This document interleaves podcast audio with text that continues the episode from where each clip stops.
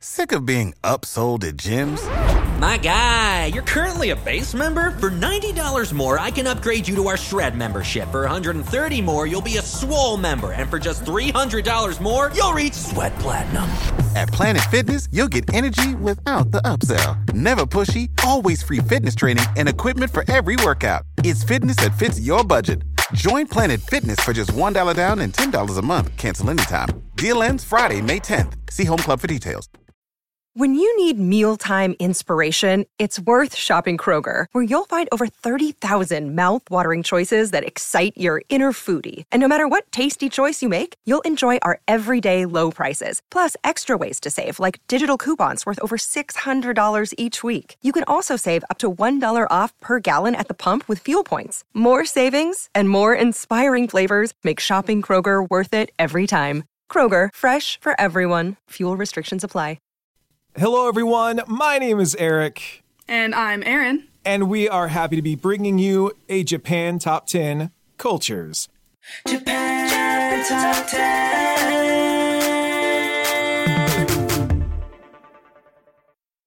Now, Japan Top 10 Cultures will feature a broad, culturally based Japanese theme in which we, as your hosts, will revolve a discussion based around said theme, continuing our mission of providing educational, entertaining, and hopefully insightful information to you, the listeners. The music that we will be featuring today will center around that theme, and these episodes will be a little different from our usual episodes, focusing more on commentary rather than our usual format of covering music. However, we will still continue to feature some music in these episodes to help round out the theme, so it isn't just us yicking and yakking. Of course, of course. And in this lovely episode we have here today, we're going to be discussing some of the music trends that were defined by this decade. So, starting from 2010. From anime anthems to poppy idol tunes, we'll be discussing what makes these trends so prominent and what artists were at the forefront of these movements. The first thing we'll be talking about today is anime. Yes, anime. It has been around for a hot second, but the 2010s gave way to popular anime songs that made their way onto Oricon charts and helped artists get their names out into the world. That's right. That is exactly right. Anime music isn't necessarily a new trend, but it was heightened in the 2010s due to international audiences, overall appeal, and its interactive possibilities. Now, I remember when I first got into J pop music, it was through the animes that I was watching. Same here, yeah. I definitely got into like J pop and just the sound of Japanese music because I was watching Inuyasha, and I was like, these songs are so pretty. Why can't my usual songs be this pretty? Why doesn't Green Day sing in, you know, like Asian pentatonic scales? I remember the first one I got into was uh, L'Arc-en-Ciel. I hope I said that correctly. L'Arc-en-Ciel or Arc en Arc-en-Ciel. It's French, and I will not be held accountable. Yeah, Arc-en-Ciel, rainbow. It is uh, from the first Full Metal Alchemist uh, series, not Brotherhood, but the original. Mm. And it was Ready, Steady, Go. And I was like, what? This is catchy. And then I listened to things like FLCL with the Pillows doing the entire show's music. And Oh, it yeah. just opened the floodgates for listening to new J rock and J pop music for me. I mean, that's a great way to get introduced for sure. And with the popularity of short video social platforms like Vine, RIP, and TikTok, prominent so- and prominent social media platforms like Instagram and Twitter, dance memes have skyrocketed into popularity within Japan and the international markets. Does anybody remember learning the entirety to the Haruhi Suzumiya dance? I do, and it was an embarrassing time of my life. Yes, a couple months ago was really rough for everyone. Don't call me out like this, Eric. I remember when uh, the uh, Gen Hoshino song like took off, everyone was doing the dance. oh, yeah. But that choreography for his videos is always so, so good and amazing. I even showed it to people who I work with who have no background knowledge of any Japanese music, and they're like, this dancing is so fun and amazing. And then they came to work the next day and they were like, Eric, look! they just they did danced it. it, for it, you. it was uncut. It was crazy. Everyone who worked there was silent for four minutes. There was no music. It was one of the most amazing pieces of art I've ever seen. Oh man. I wish you got a video of that and put it on Vine. I put it on Vine, then it turned out Vine's not a thing anymore. Oh no. the tragedy. Now, trending idol group like performances that people can dance to has transcended the anime world alone and has become a big part of online culture. That's true. We were just talking about that. We were indeed. Now, animes that included heavily choreographed song and dance routines or shows like The Idol Master, Love Live, and Kemono Friends. Uh, now, I looked up The Idol Master, and they use the term media franchise, and it really, really means a lot for this because it's like video game and anime, and there's even a South Korean drama, and there's audio dramas. Yep. And they do like live performances and it's amazing. Like Idolmaster and Love Live, they both go so hard. The live performances are amazing. I They are. believe that the idol industry has single-handedly saved the glow stick industry from from failing time and time again. It's amazing. It is. is. It's not even just learning the dance routines, and I'm sure every idol fan is going, of course, but learning not even the dance routines of the idols themselves, but the the choreography of the fans. Yeah, there's there's fan chants and everything that you will sing at certain parts of a certain song to like round it out and put like crowd participation and it's totally amazing. And I don't know how these people make them up and learn them, but I'm pretty sure there's probably like a Facebook group. I'm, I, I I assumed it was all improvised. Oh, I thought it was all but now that you say there's probably like a Facebook group or fan pages, I feel like that's probably the way they do it. Please let us know if we're wrong, but I think that might be what it is because I have a friend who is totally into that and he was in a Facebook group. So let us know. Now, music-based animes have also become popular. Animes like Aaron, K-On! and they had a soundtrack that broke onto the mainstream charts. It did indeed. It came over here to America and Canada, and I lost my mind because I was like, oh, cute girls doing cute things. Wait a minute, is that one holding a guitar? Music? Dope! and then, Take all of my money. Yeah, I, I bought all the manga, even the ones where they went off to college. It was great. They literally took all my money. Um, I learned like all of the songs on the guitar as soon as I could with my like crappy guitar skills back then. It was like the anime to end anime when I was in high school. I never saw the series. I was always aware of it because I was a fan of music series like Beck and um, Nana. oh, yes! Nana's Classic. great. Yes. Um, but I never got into K-On, which is weird because I believe they were done by Funimation, which was based out of. Nope. Ah, I was wrong. KyoAni. Then I believe nothing. Our first song, fittingly enough for our countdown, is by Hokago Tea Time, and it's No Thank You from 2010.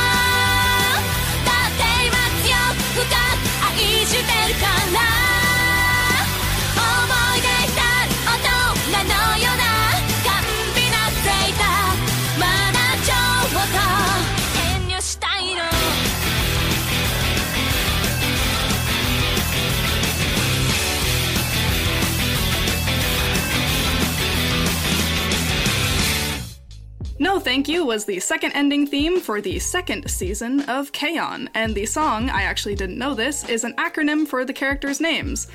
Tainaka Ritsu, Hirasawa Yui, Akiyama Mio, Nakano Azusa, and Kotobuki Tsumugi. Now, can you say that all five times fast? No, I cannot. K-On excels in the music scene because it has a storyline that primarily focuses on music and makes it a priority to incorporate music throughout the show, while also including songs for the opening and ending themes that became popular.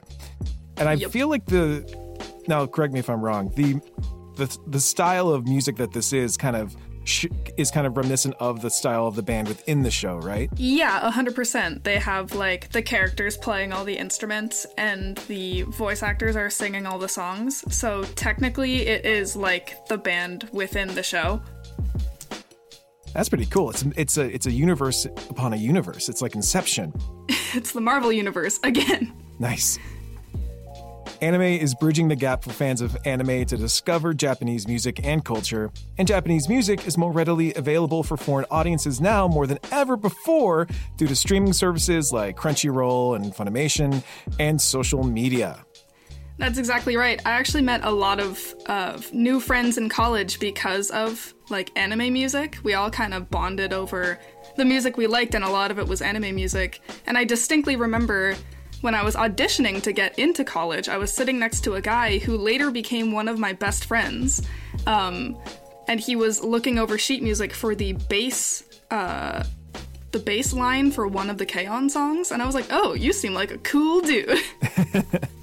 That's amazing. Our annual listeners survey is out, and we want to hear your feedback on upcoming changes to Japan Top 10, along with learning more about you, the listener. It only takes about 5 to 10 minutes to complete, and as a reward, we will select a random survey entrant to receive a free, now that's free, $50 Costco cash card or $50 Amazon gift card. And did you know you don't need a Costco membership to use the cash card? Full details on the survey are at jtop10.jp slash survey. And here is Miki with this announcement in Japanese. 年に一度のアンケートの時期がやってきました。 今後の変更についてご意見をお聞かせください。所要時間は5分から10分です。回答された方の中から抽選で1名様に50ドル分のコストコカードもしくは Amazon ギフトカードをプレゼント。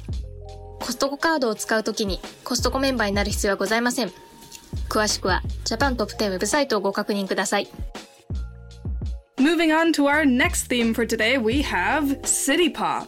Woo! I know a lot of people know about this because of the whole uh, songs to chill and relax to playlist on YouTube. I think I listen to that channel more than I actually listen to music. Like, it's it's, It's the a- best. It is, and it keeps getting shut down, but whoever's in charge of it keeps putting it back up, and they're the real MVP. They're the hero that we need right now more than anything. That's so true. It's the hero Gotham needs. exactly. But City Pop kinda caught a lot of people off guard, but created such a big trend that it was definitely hard to ignore. The popularity of this genre in soundtracks and its ability to be very flexible in both memes and uh, lovely jazzy Japanese hits helped create this huge genre trend. It's a blend of a couple different genres, most prominently pop, jazz, and funk. It was popular in the 70s and 80s, but the rise in popularity now is thanks to Vaporwave, which is an experimental form of chill wave. Yep. So many waves. So many waves, and all you have to do is just lay down and ride them, man. Exactly. Now, I. It makes these songs kind of make me think of a 1980s cyberpunk movie. Yes. It just like if you picture what you remember the movie Blade Runner was like, that's what, kind of what this music sounds like. That's very accurate. I'd agree with you on that. and it also reminds me of like 70s and 80s anime films like uh, Akira. Yep. Uh, I it, I was listening to to it today because I was like, what is vaporwave? What is these these waves? um, I was an old man lost in the store, and I was blown away. I was like, I this it's all reminiscent of something amazing, but it's all completely new and original. Mm-hmm.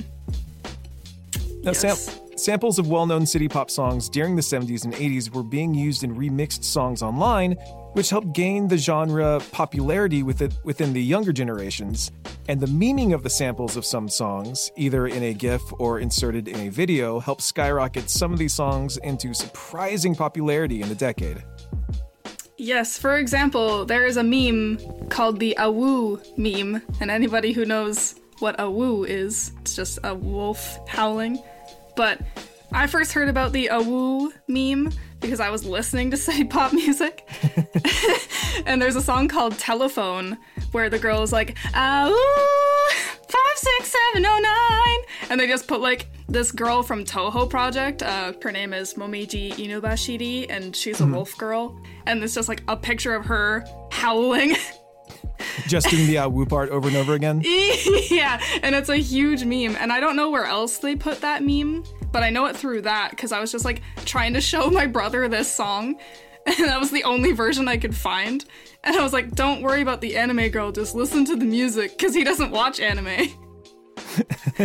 So No, the, no, the, the, the woo part's a very small part of this, I swear. I swear, it doesn't have anything to do with the whole thing. Just listen, please.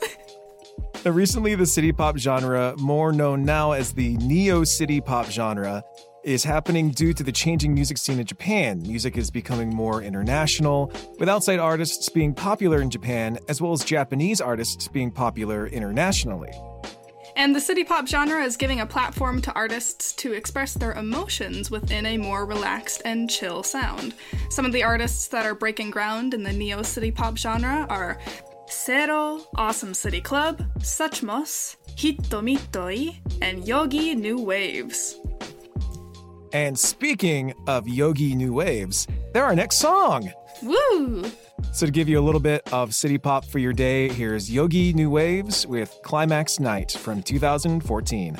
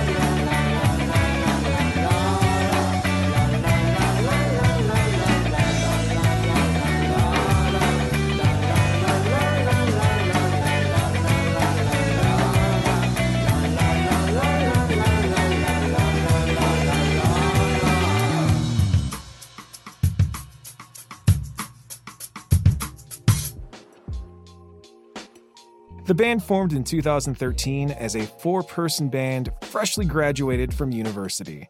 The band debuted with this single in 2014 on their four song EP of the same name.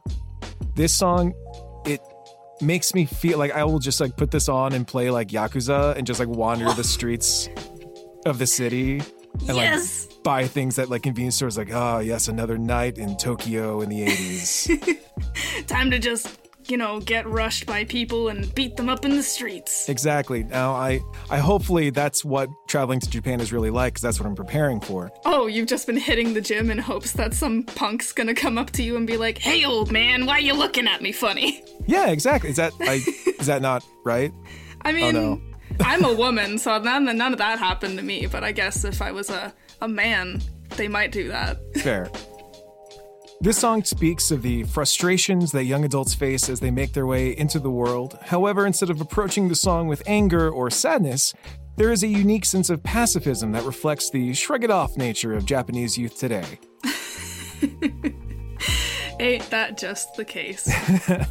and thanks to sharing services like YouTube and SoundCloud, like I mentioned before, artists are able to explore the genre a little bit more, and fans are left with fantastic throwbacks like Takeuchi Mariya's Plastic Love, which I thought would be the song for today, but I guess it's just a little too old. Plastic Love is it's insane. It, it comes up as like the it, it will always be the second song or first song if you just search for city pop. Yep, and it's uh, for good reason. It's excellent. Seven minutes with a two minute long opening. Amazing. I think it was actually there's an American uh, online publication. I don't remember what it was called, but they said that they basically wrote an article about how this that album is like what should be the perfect pop album that not enough people have heard of. really?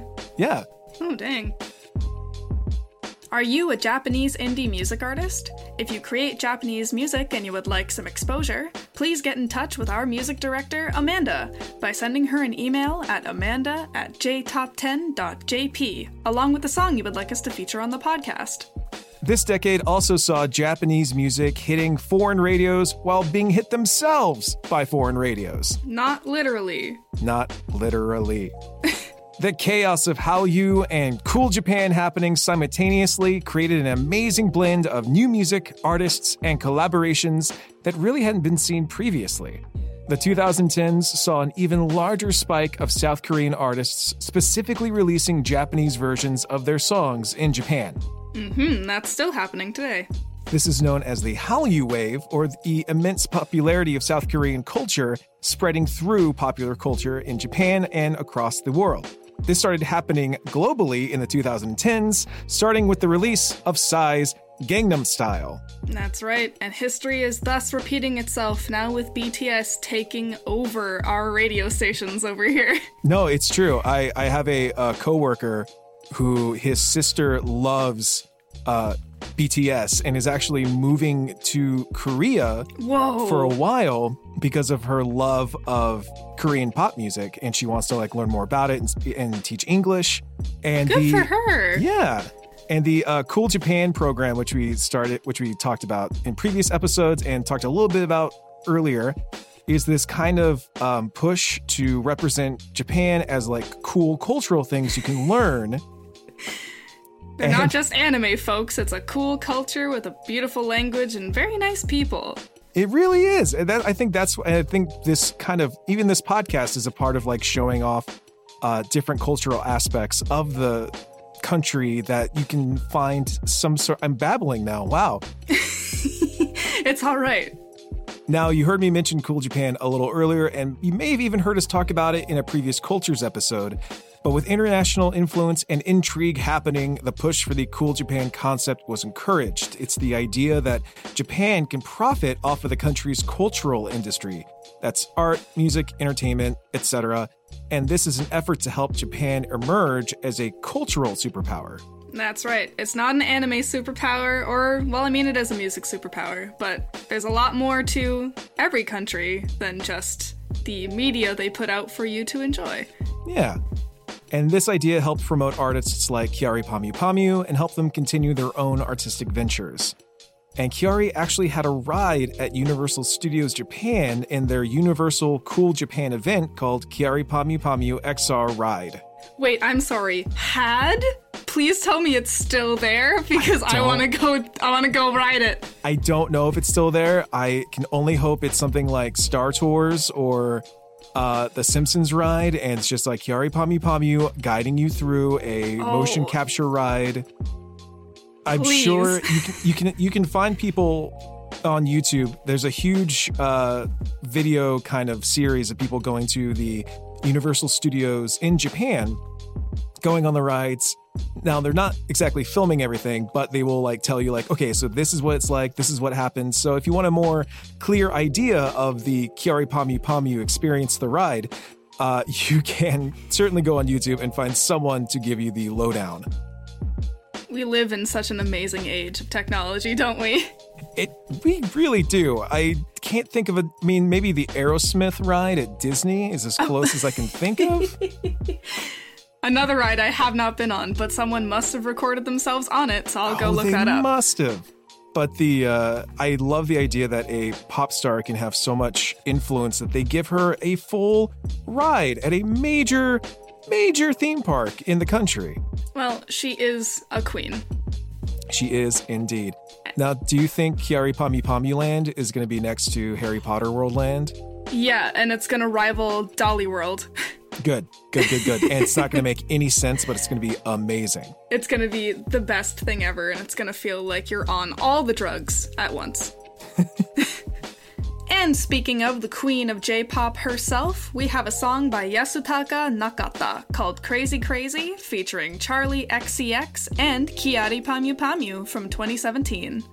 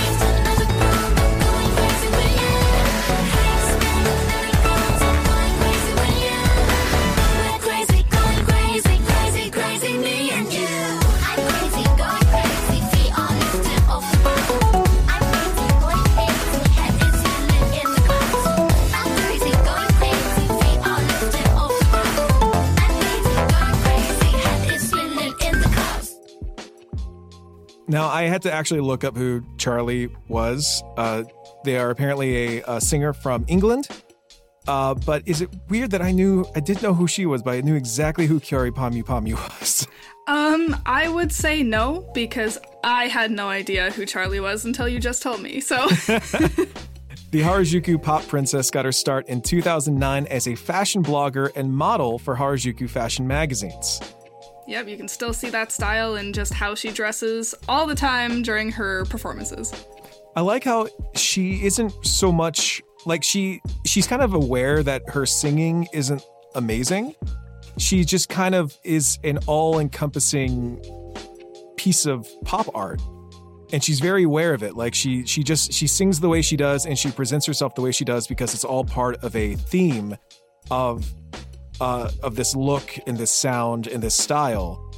Not so much that she's like a super you know, amazing singer songwriter, but she presents, she's doing this to present an entire experience for her audience. Oh, for sure. Yeah, it's definitely about like her brand, a 100%, like her look and whatever, like you said. So, yeah, she's just selling an experience.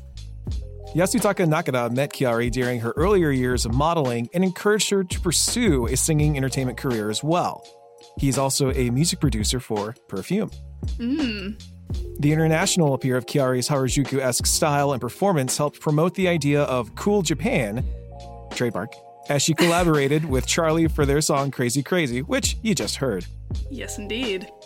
Cool Japan has also helped Japanese artists expand to Western audiences, like Perfume performing at Coachella or the many international tours that artists are selling out all over the world. I mean, even Ladybeard or, uh, is coming. The the the uh, the wrestler. He's coming. He's coming to the local Midwest anime convention to. Perf- I don't know if he's performing, uh, but I know that they are. I, don't know if they're performing, but I know that I think they might be performing maybe with Deadlift Deadlift Lolita. but I'm not 100 percent because I know they're not a part of Lady Baby anymore. Yeah. Um, but uh, if you're in the Midwest, check it out. Uh, just type in Ladybeard because they are amazing. I love. it. I, I've tried to explain what the concept is. And it's a hard one to explain. yeah, about halfway through, I'm just kind of like, you know what? Just listen to. you know what? I sound like I'm crazy, so how about you just listen to this? I, yeah, I realized I just put a string of words together. that all make sense individually, but not as a sentence.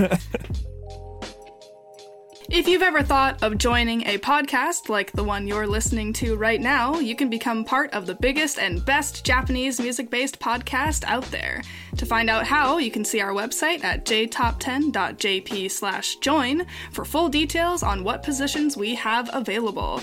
We are now providing monetary rewards for our staff who fulfill seniority requirements and demonstrate exemplary performance, just like Eric and I. So if you're interested, please check out our website again at jtop10.jp and join our little family. Join our Patreon Donors Club. That's right, if you are enjoying the benefits of the episodes this month, then make sure to check it out. Starting at just a dollar a month, that is one dollar. A dollar. Visit our website at jtop10.jp slash club for more details. So our last little topic for today has to do with idol groups versus indie slash rock groups. And it's in a Japanese death match to end all death matches. There's Featuring a tank. Ladybeard in the right corner. There's a tank of piranhas and exploding tables. oh goodness. No, the reason why we're talking about both of these is because they go hand in hand. Without one, the success of the other might have been different.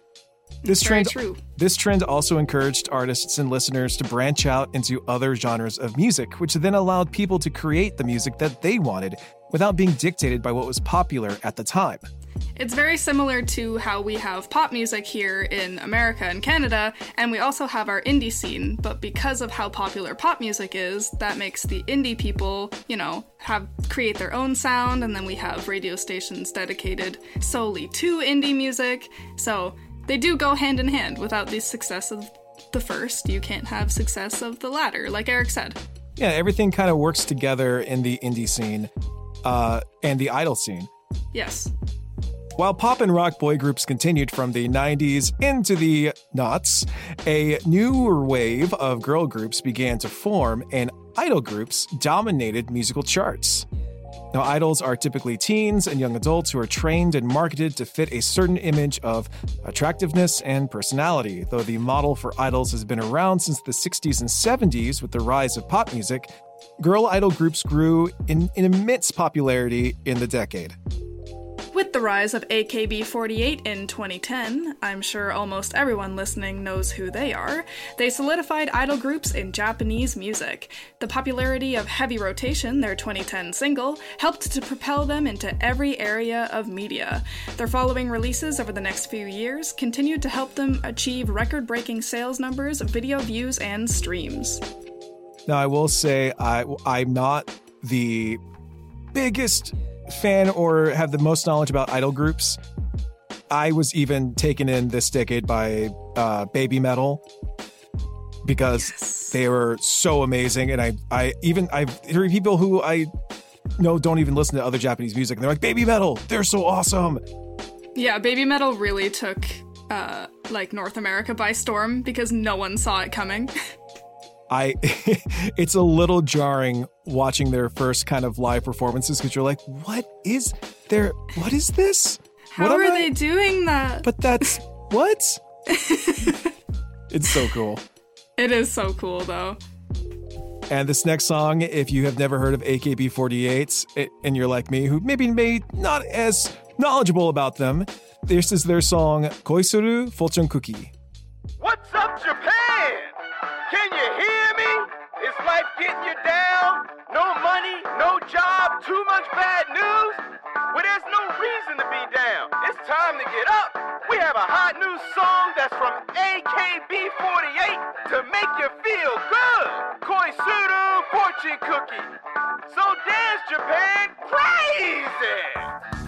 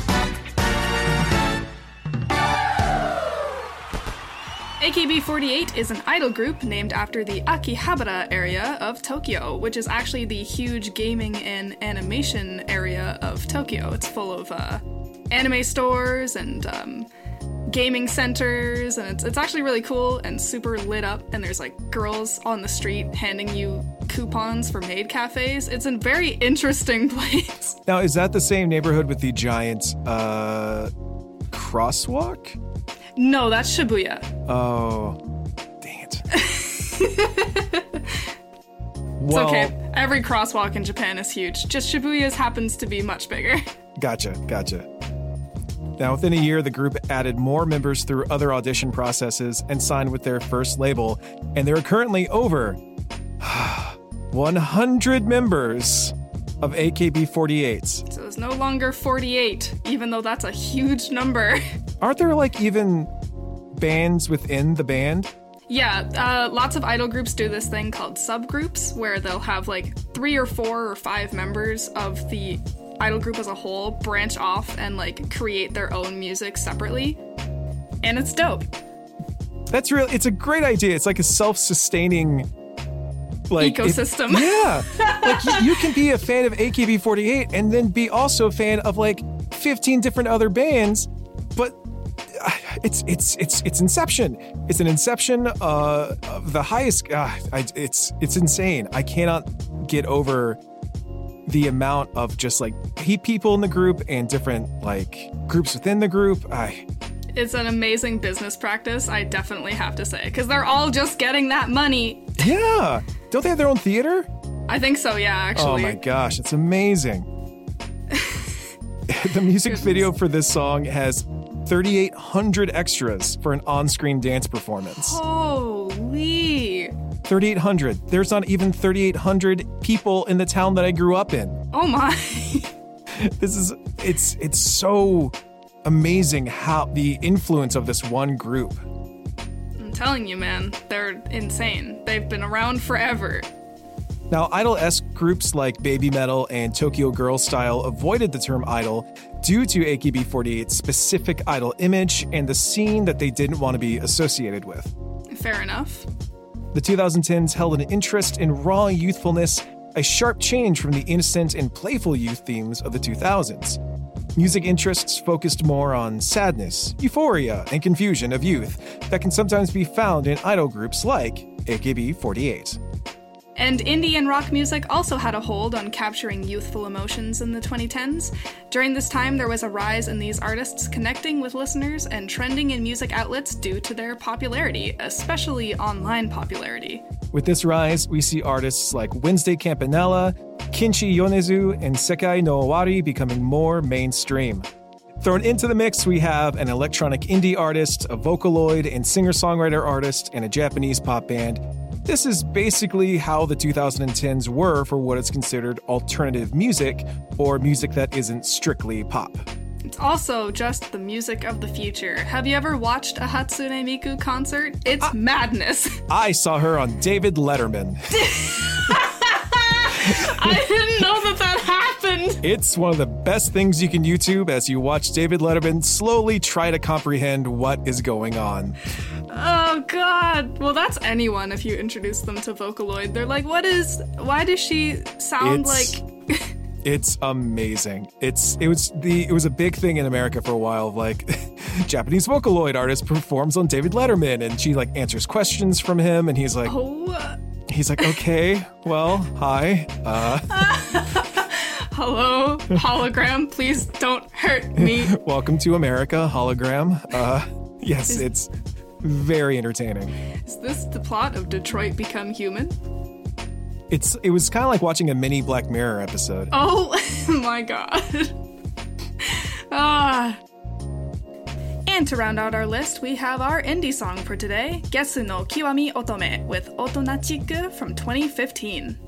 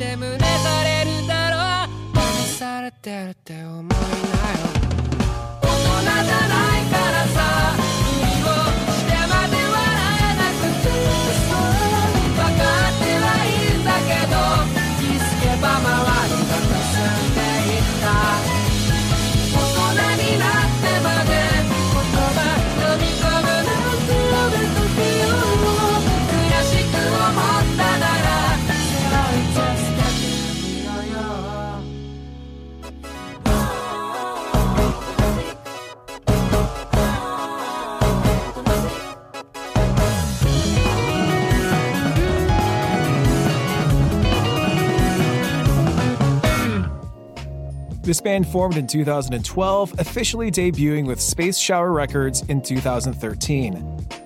I love the names of all these record companies. After Space signing Shower Records. After signing with Warner's label unBORDE and working with them for a while, the band joined Taco Records in 2018. Oh. oh Taco God. Records was founded by the band's singer and guitarist Enon Kawatani, who is also the frontman for Indigo La End. This wow. I I discovered this band on an episode of Japan Top 10 and I love their kind of jazzy but also kind of like energetic style of of indie rock.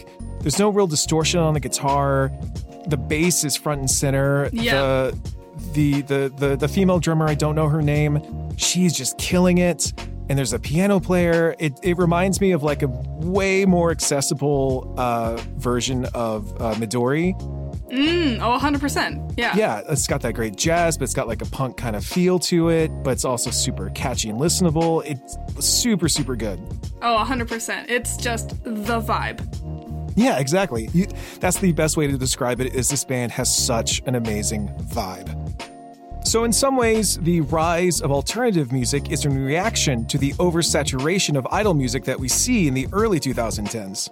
Completely understandable once you hear, you know, the same cutesy idol stuff over and over again. Either the idol group has to change or a new contender needs to come on the scene. Yeah, I think that's a real common music industry practice is when something's big, you try to do the same thing but better and try to just everyone's trying to get up on the same bandwagon. For sure. by do- no Kiwami Otome joins the battle. Over the course of the rest of this decade, the popularity of youth groups changed to make room for newer acts like international artists. Which is a great trend to see in Japan because usually it's either Japanese music or nothing. Yeah. It's hopefully this kind of musical exchange can continue with more I mean, I'm not really on social media, but with more social media and an exchange of ideas and music can keep going and keep being uh, hopefully we can continue to see a more positive and more progressive exchange of ideas across the world of musical styles and the way we approach uh, the art and craft of creating songs. Of course, music is one of the only languages that you don't need to speak any certain language to understand what someone's trying to say. And that is a perfect way to end this episode. Yes, indeed. We just have a few more announcements and then we'll wrap it up. Do you want to advertise on our podcast? Market your brand onto one of the world's most popular Japanese cultural based podcasts. Reach up to potentially 70,000 listeners around the world on a weekly basis with advertising costs that will fit your company's budget. Find the full details at jtop10.jp or email our sales manager Amanda at amanda at jtop10.jp to find out an advertising plan that will suit your company's needs. And don't forget to fill out our annual listener survey at jtop10.jp slash survey for a chance to receive a free $50 Costco cash card or $50 Amazon gift card. Stay tuned for Ethel's next Artist of the Month episode, which will be released in the coming days. My name is Eric, And I'm Erin. and thank you so much for spending this time with us as we delved into the world that was the music industry of the 2010s. Listen to us on Spotify, on iTunes, on Stitcher, anywhere you can find podcasts. Hey, we're probably there. And we will see you next time on Japan Top 10. Bye, and we'll see you next time. Japan Top 10, the number one Japanese music podcast. You know how to book flights and hotels. All you're missing is a tool to plan the travel experiences you'll have once you arrive. That's why you need Viator. Book guided tours, activities, excursions, and more in one place to make your trip truly unforgettable. Viator has over 300,000 travel experiences to choose from. Everything from simple tours to extreme adventures and all the niche, interesting stuff in between. So you can plan something that everyone you're traveling with will enjoy. Real traveler reviews give the inside scoop from people who've already been on the experiences you're considering. So you can plan with confidence. Free cancellation helps you plan for the unexpected, and 24 7 customer support means you can travel worry free. Download the Viator app now and use code Viator10 for 10% off your first booking in the app. Find travel experiences for you. Do more with Viator. Save big money on your outdoor project now at Menards. We have everything you need to keep your outdoor power equipment running smooth so you can keep that lawn in tip top shape or enjoy some time on your boat. Right now, all FVP, lawn and garden, and marine batteries are on sale through May 5th. Check out our entire selection of FVP batteries today and view our weekly flyer on menards.com for more great deals. Save